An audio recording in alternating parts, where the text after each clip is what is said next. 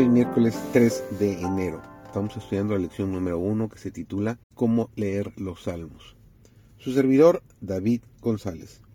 Nuestro título de hoy es Oraciones inspiradas. Hay en la fe genuina un bienestar, una firmeza de principios y una invariabilidad de propósito que ni el tiempo ni las pruebas pueden debilitar. Los mancebos se fatigan y se cansan, los mozos flaquean y caen mas los que esperan a Jehová tendrán nuevas fuerzas. Levantarán las alas como águilas. Correrán y no se cansarán. Caminarán y no se fatigarán. Nos dice Isaías el capítulo 40, los versículos 30 y 31.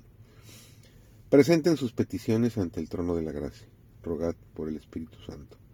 Dios respalda cada promesa que ha hecho. Con vuestra Biblia en la mano decid, yo he hecho como tú has dicho. Presento tu promesa, pedid y se os dará, buscad y hallaréis, llamad y os será abierto. No solamente debemos orar en el nombre de Cristo, sino por la inspiración del Espíritu Santo.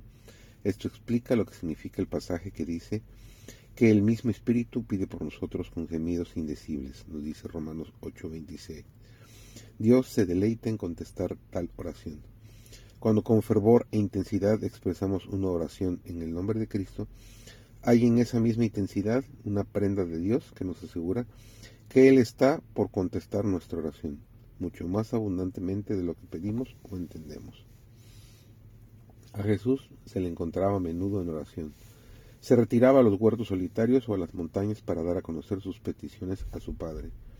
Cuando había terminado los quehaceres y los cuidados del día, y los cansados buscaban reposo, Jesús dedicaba tiempo a la oración. No quisiéramos desalentar el espíritu de oración, porque no se ora ni se vela bastante, y menos aún se ora con el espíritu y también con comprensión.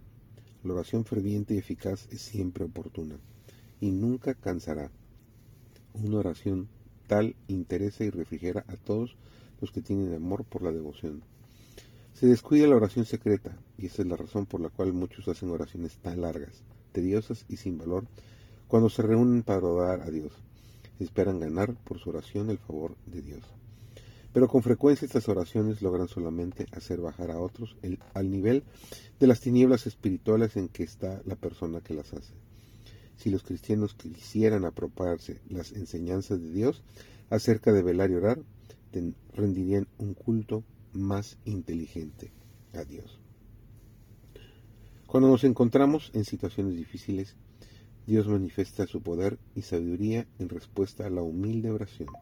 Confiad en Él, porque oye y atiende las oraciones. Se manifestará a vosotros como aquel que puede asistir en cualquier emergencia, el que creó al hombre y le dio sus maravillosas facultades físicas, mentales y espirituales.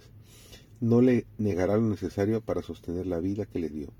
El que nos dio su palabra, hojas del árbol de la vida, no nos negará el conocimiento que necesitamos para alimentar a sus hijos menesterosos.